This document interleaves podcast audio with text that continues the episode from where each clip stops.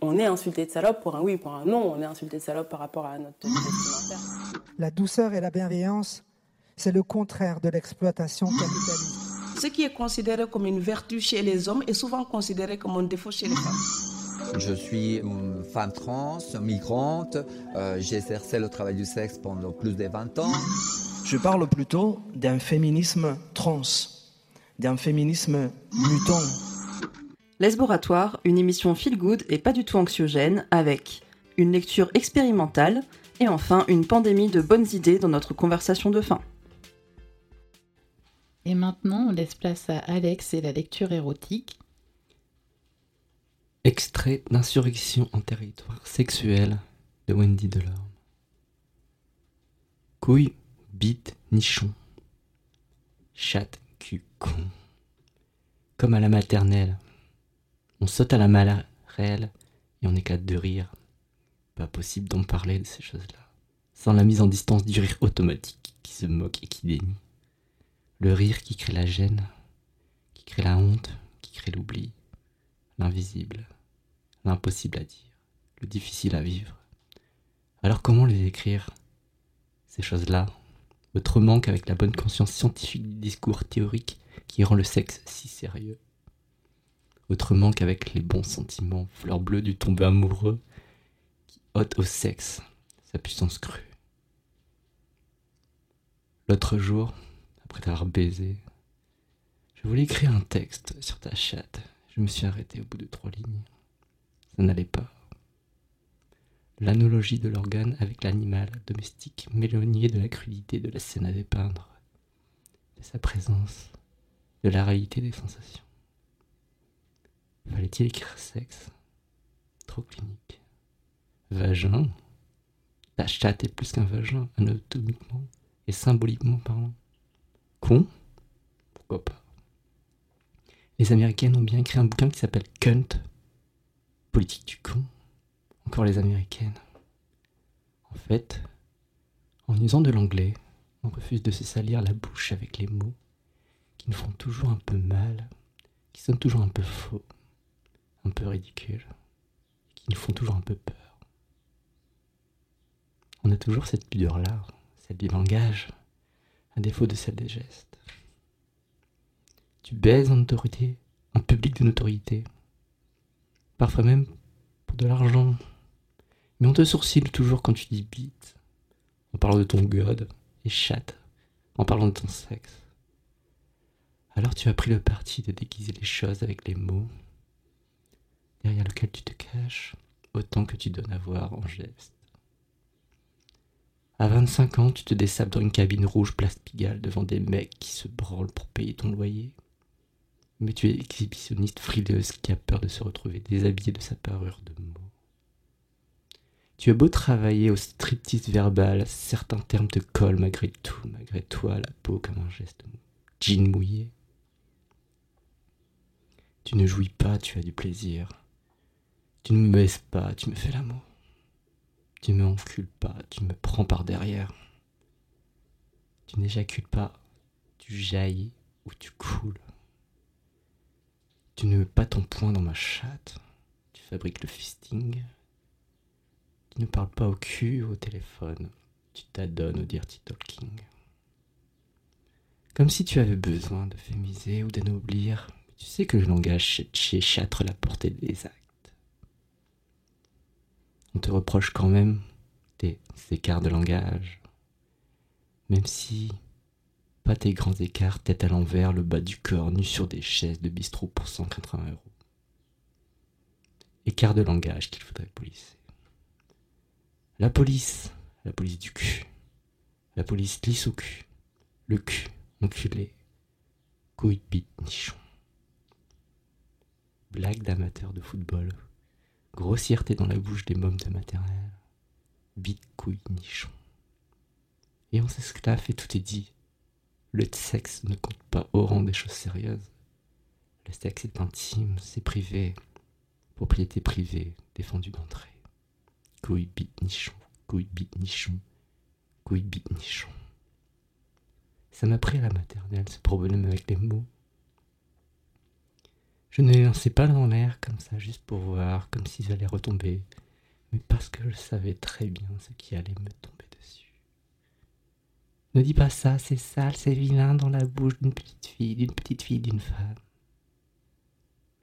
Phénomène que j'observais toujours avec une curiosité sans cesse renouvelée d'anthropologues, qui auraient découvert une étrange tribu de parents, oncles et tantes, grands-parents, médecins et éducateurs, amis et collègues de travail, mauvais gênants, et qui ne se lasserait jamais de son objet d'étude, vivrait des années et des années de son contact, essayant toujours en vain de percer le secret du pourquoi, du comment du bannissement des mots du sexe.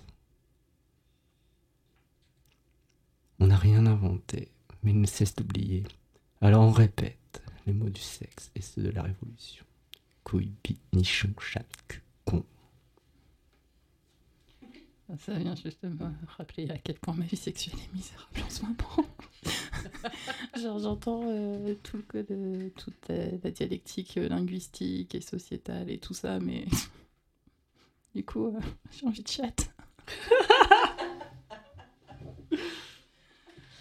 Bon, bah, ça nous fait deux remerciements. Merci Alex pour cette belle lecture et merci Hélène pour ce témoignage, hein, ce partage. Merci de votre écoute. Tiens à dire que l'écoute, elle était religieuse dans le studio. Euh, bah, merci pour cette lecture. Euh, je trouve que tu as très bien incarné les mots de Wendy, ma chère Wendy. et euh, j'ai lu ce livre et c'est vrai que c'est une pépite en fait, qui est bah, assez crue. Et ça fait du bien en fait de, lire ces mots-là. C'est une autrice quand même qui sait mettre un petit peu des, des chatouillis dans la culotte, vous voyez. Complètement. voilà. Merci Alex. J'adore ta façon de lire. Ouais, ta façon de poser les mots et la façon dont tu utilises ta voix pour lire, euh, c'est particulièrement bien, bien jaugé, bien calibré, euh, équilibré et, et ça fait euh, vraiment voyager. Enfin, tu vois, là, j'en ai profité pour euh, juste fermer les yeux, me laisser porter. C'était euh, impeccable. C'est ça, ça s'articulait très bien.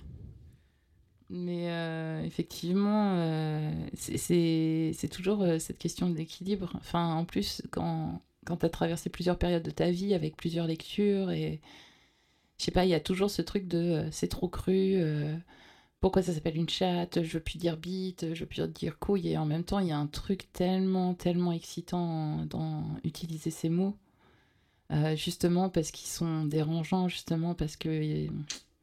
Il y a un truc qui va pas parce qu'ils sont durs et je sais pas. C'est excitant aussi en fait de, de dire euh, chatte.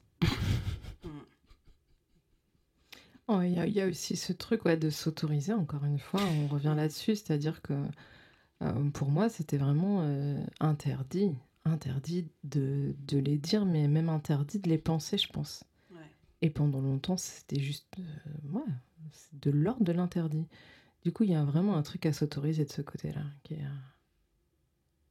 plus ou moins facile en fonction d'où on vient, je pense.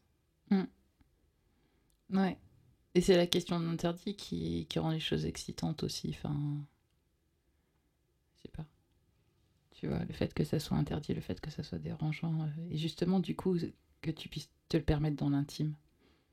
J'avais lu une fois sur euh, la question du euh, de- du cunilingus et, et, de la, et de la fellation que euh, finalement c'était euh, c'était le mo- c'était un des moments les plus intimes que tu pouvais partager avec quelqu'un puisque finalement tu mets la bouche ce qui est accepté sociétalement par tout le monde d'être vu et d'être entendu sur euh, la partie euh, la moins visible et euh, la plus cachée de l'autre et que c'était une forme d'acceptation et euh, de l'autre en fait de lui dire euh, enfin, tu vois je sais pas je je sais pas si je suis claire parce que Si. je saurais pas l'expliquer euh, plus Si, si, très clair.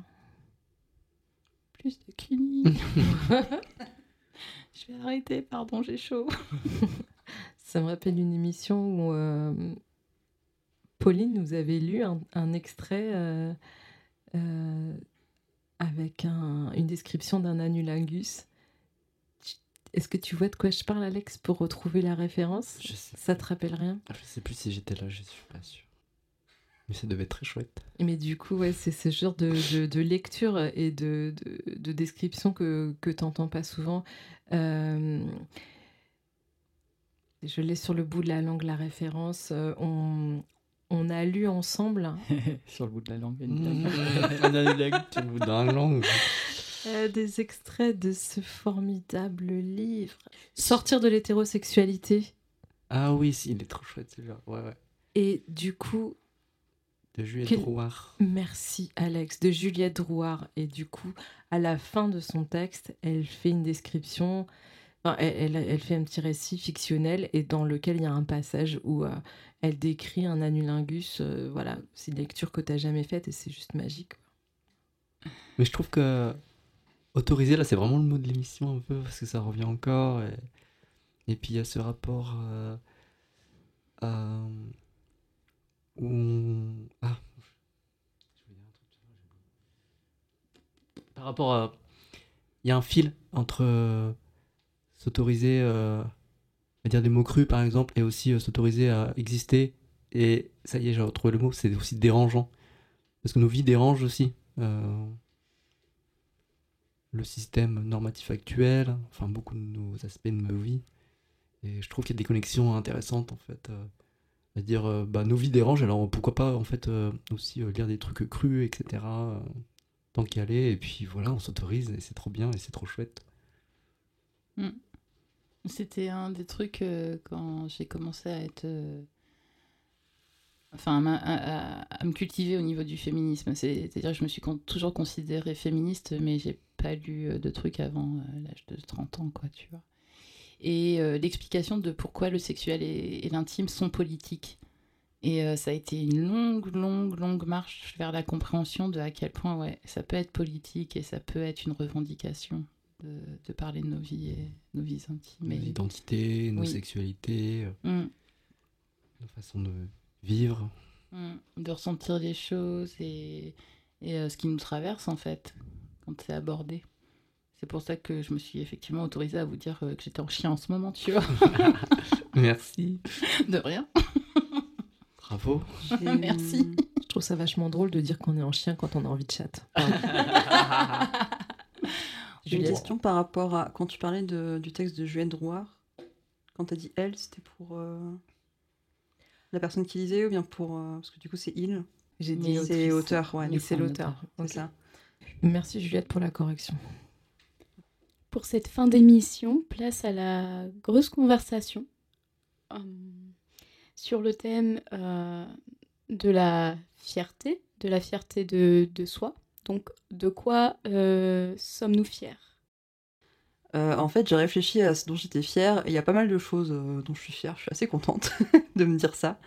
Bah, que je suis fière du parcours que j'ai accompli, que je suis fière des personnes que j'ai autour de moi, que je suis fière aujourd'hui de savoir qui je suis et, ce que je veux et, et d'avoir, de savoir me préserver. Ça aussi, c'est quelque chose dont je suis assez fière. Mais euh, je voulais vous donner un exemple euh, très concret euh, auquel j'ai pensé hier en fait en faisant le ménage chez moi. En fait, ça fait à peu près deux ans que je ne porte plus de soutien-gorge. En fait. Et pour moi, il y a quelques temps, ça aurait été genre impossible. En fait, quand j'y pensais, je me disais non, c'est jamais quoi. J'étais tellement conditionnée à en porter depuis plus jeune âge. Je me souviens la première fois que j'ai porté un soutif, c'était genre ah j'étais toute jeune et je me disais euh, ça y est, je suis une femme quoi. Enfin, il y avait vraiment ce côté où c'était euh, inévitable et voilà. Et, euh, et moi, c'était pas pendant le confinement, comme beaucoup de femmes en vrai. Enfin, c'était un peu, un peu, après. Euh, c'est vraiment quand je suis tombée malade, en fait, j'ai eu beaucoup de problèmes de santé, j'ai dû rester alitée. En fait, bah, juste, j'ai lâché le, le soutif parce que j'en avais marre. J'avais besoin de confort.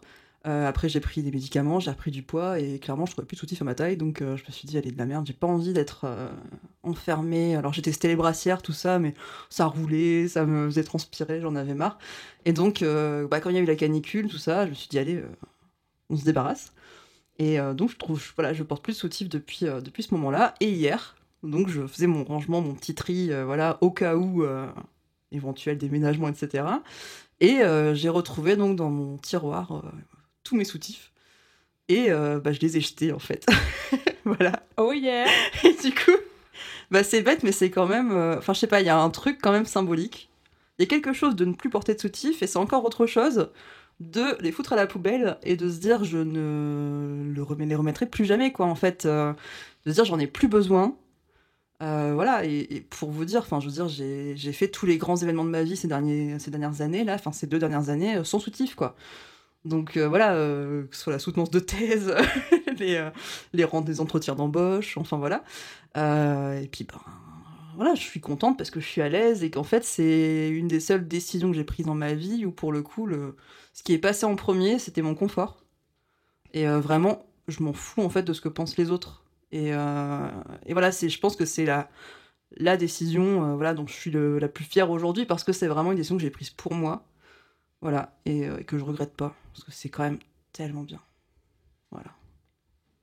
Trop bien. Bravo Juliette. Bravo Yeah. Juliette. Waouh. Et du coup, j'ai bon espoir d'un jour je- jeter mes soutifs en fait. Euh, tu viens de rallumer la flamme.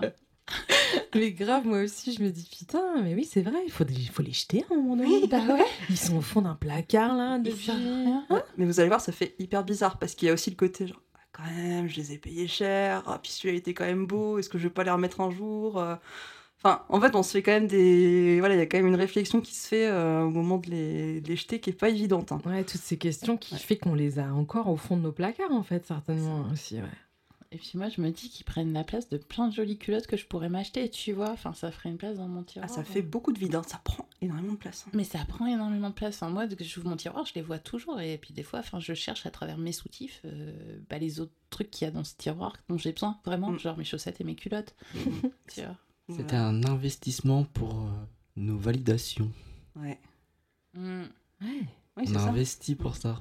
Ouais. carrément. Oui, les beaux soutifs qu'on achète aussi pour d'autres personnes, quoi. Enfin, pour, euh, pour plaire, pour. euh, Ouais. Voilà. Alors qu'en fait, euh, on les montre pas à grand monde en vrai, mais. Et voilà. Je crois que ma plus grande réalisation face à arrêter de mettre le soutif, qui était ma plus grande peur avant d'arrêter d'en mettre, c'était euh, qu'est-ce que ça va donner en cours? Parce que Mm. du coup, je suis prof, et d'être face à plein d'adolescents, tu te dis putain. Eh ben, euh, figurez-vous que personne ne regarde vos seins jamais, en fait. Moi, personne ne s'en rend compte. hein. Personne ne s'en rend compte. Enfin, vraiment, ça passe inaperçu. Et euh, ça, ça a été vraiment, euh, tu sais, euh, ce, ce truc, euh, je sais pas. Tu vois le monde d'une autre façon d'un coup, tu fais, mais en fait, pourquoi je portais un soutif? Ouais, effectivement, euh, pour être validé, pour faire comme tout le monde, parce qu'on nous a dit que c'était ça qu'il fallait faire. Enfin, Je me suis posé aussi cette question-là, moi, pour aller en cours euh, au moment des débardeurs, tu vois.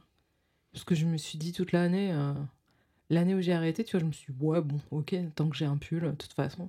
Et quand j'ai dû passer au débardeur, je me suis dit, oh merde. Et en le faisant, effectivement, je me suis dit, non, en fait, j'y ai pas pensé. Personne m'a rien dit, ça doit le faire. Mais c'était pas si facile à, à passer, en fait, euh, ce moment-là, ouais. De me Mm. dire, putain, non, débardeur, pas de soutif. Je dois avouer que moi, ça a été une séance d'observation. hein. Enfin, et que j'ai trié dans les débardeurs, j'ai trié dans les t-shirts. Enfin, tu vois, les t-shirts Ah, que je pouvais Mm, mettre en cours et Mm, mm. ceux que je pouvais pas mettre en cours. Enfin, Pareil. puis, puis, Ouais. puis clairement, rien que pour moi, pour ma pudeur personnelle. Enfin, il y en avait, euh, c'était pas possible. tu Mm. vois.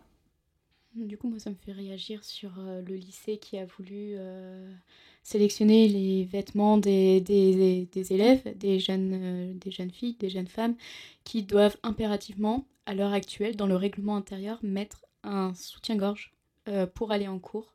Je ne sais pas si vous avez vu passer ça. Mm. Euh, Il y a plein de choses qui sont interdites et des choses qui sont obligatoires à mettre, dont le soutien-gorge pour les jeunes femmes. Et, et ça me...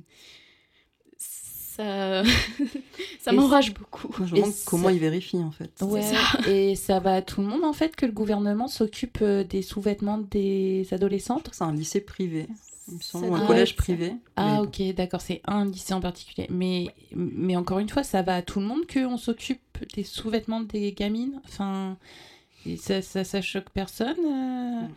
J'ai envie de les traiter de pédocriminels en fait. Enfin, t'as pas à penser au soutif euh, d'une môme de 15, euh, 16, 17, 18 ans. T'as pas à y penser en fait. Enfin, surtout quand t'es son pédagogue. C'est hyper problématique en fait.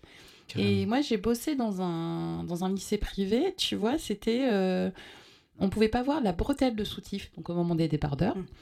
Et euh, tu fais, mais alors du coup, t'es obligé de porter un soutif, mais il faut pas le voir. Et je suis, je suis à peu près persuadée que dans ce lycée, ça va être ça l'histoire. C'est que t'es obligé de mettre un soutif, mais il faut pas le voir. C'est-à-dire que.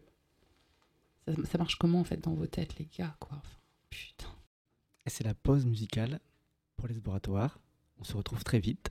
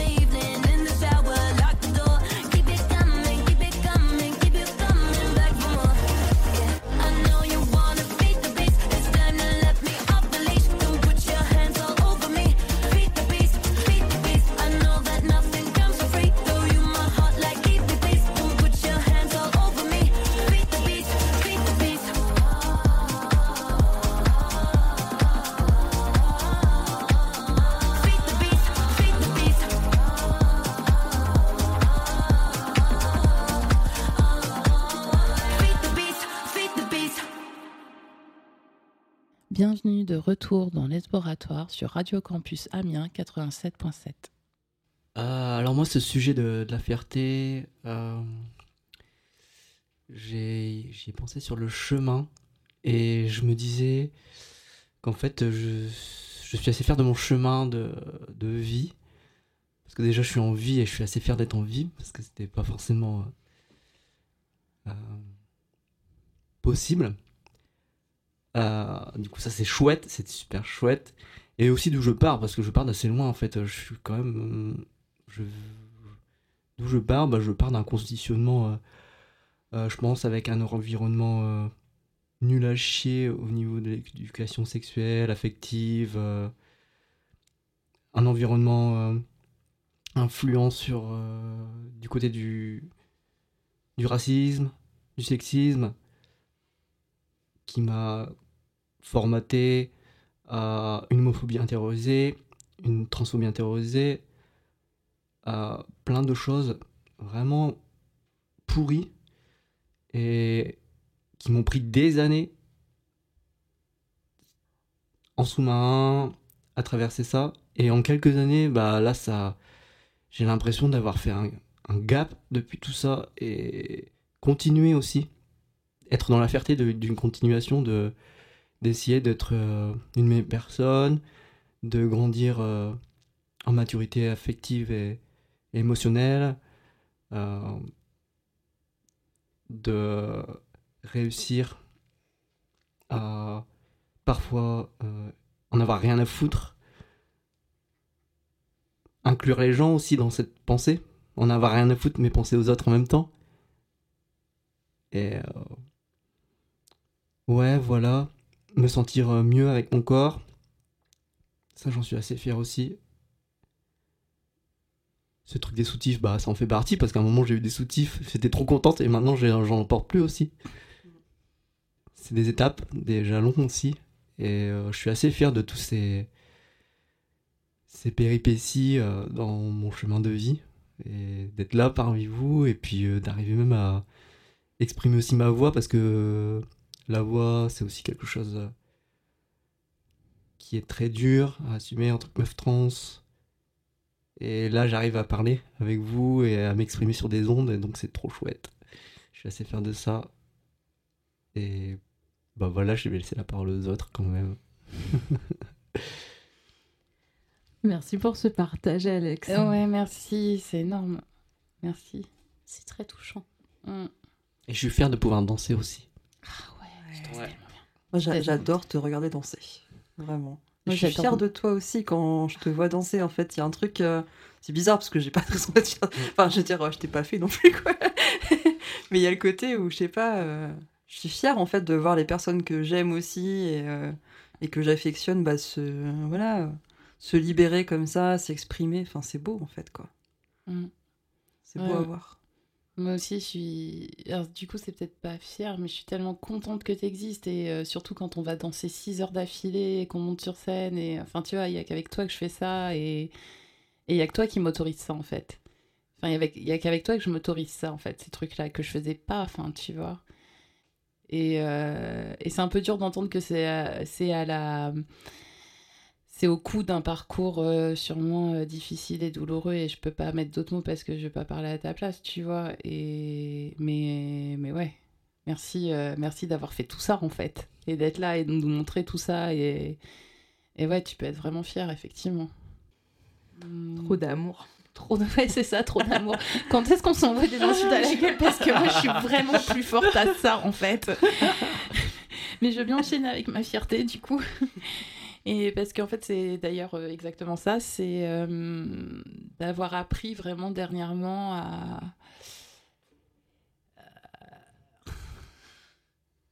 Donc voilà, c'est pas tout à fait acquis. Euh, de, de, vivre avec mes vulnérabilités en étendard, c'est-à-dire de, de justement, enfin, ce, ce truc, de voilà, d'exprimer quand j'aime, d'exprimer euh, quand je vais mal, d'arrêter de, masquer mes symptômes euh, de stress, euh, d'arrêter de cacher quand je, quand je me régule et de dire j'existe. Et euh, bah, j'en suis super fière en fait. Et je suis super fière, euh, par exemple, euh, quand je suis avec vous, de vous dire à quel point je suis heureuse d'être avec vous, au lieu de vous tacler toutes les deux secondes, qui était euh, d'ailleurs mon mode de communication préféré avant, pour dire aux gens que je les aimais. Et j'aime bien avoir progressé là-dessus. On a eu chaud. Grave. ouais, ouais, vous êtes arrivé au bon moment.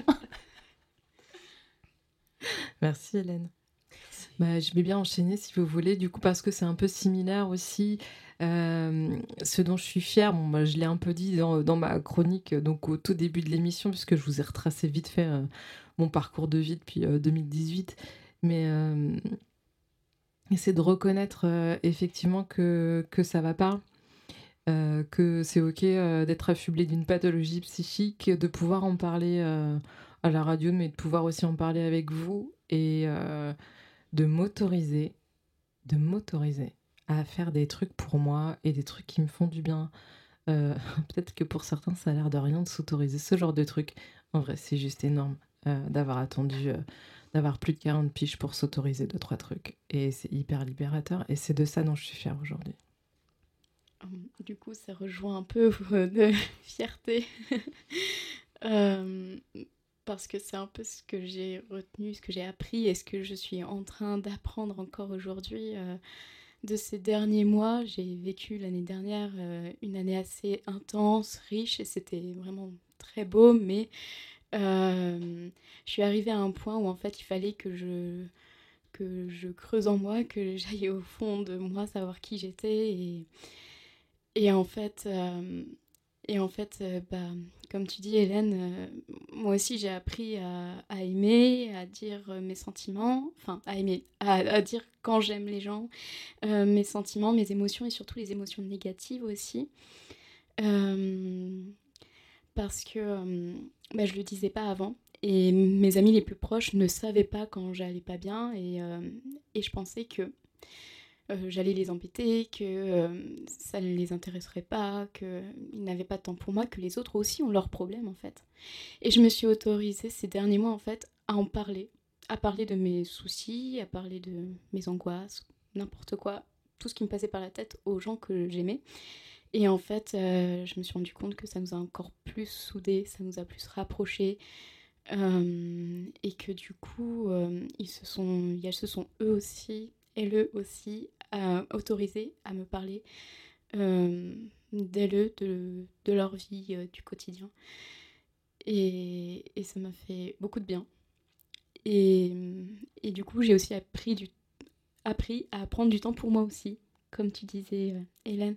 C'est que, euh, en fait, ça a été très libérateur ces derniers mois pour moi et, je sens que j'ai encore de la progression à faire, de la marge de progression. Mais déjà là, c'est c'est déjà énorme.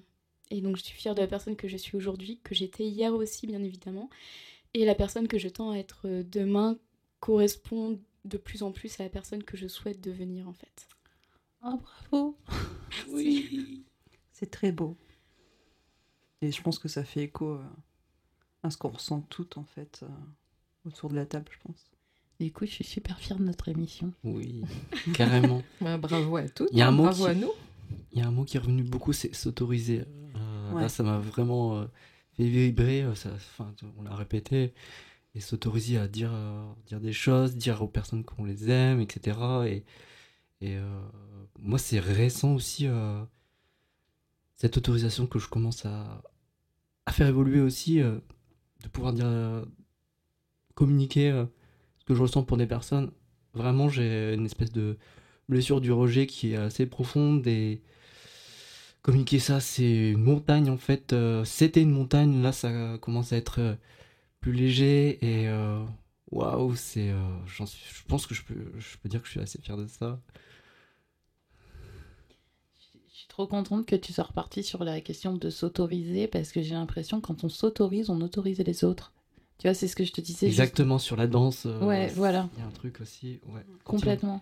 Mais c'est non mais en fait c'est exactement ça. C'est euh, te voir, te- enfin de, te voir, d'avoir, enfin si j'en suis là, c'est aussi d'avoir vu plein de gens commencer à s'autoriser, à, à aimer euh, euh, de façon fonctionnelle, enfin vraiment avec avec tout ce que ça demande d'engagement, de responsabilité, de connaissance de l'autre, de connaissance de soi. Où, où j'ai voulu tendre vers ça. Euh, oui, par rapport à la danse, tu vois, euh, bah, Cité Carter la dernière fois, enfin, j'étais juste trop heureuse que tu sois là. Alors, pour, tu, tu vas être fière de moi, j'ai quand même dansé toute seule. à- avant que t'arrives, je me suis dit si Alex elle serait là et elle aurait envie de danser, elle danserait toute seule. Alors du coup moi je vais danser toute seule, tu vois. Donc tu m'autorises des choses même quand t'es pas là, tu vois. Trop bien. Merci. Chouette. Merci de ce partage. C'est trop cool, finalement on s'influence, on échange et on partage les uns des autres et on s'inspire en fait des uns des autres.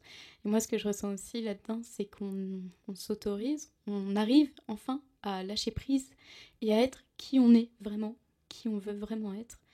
Et euh, ça fait vraiment du bien de savoir que on, a, on arrive tous à dépasser ça, tous plus ou moins, à dépasser ça à notre niveau et, euh, et, et c'est plein d'espoir je trouve.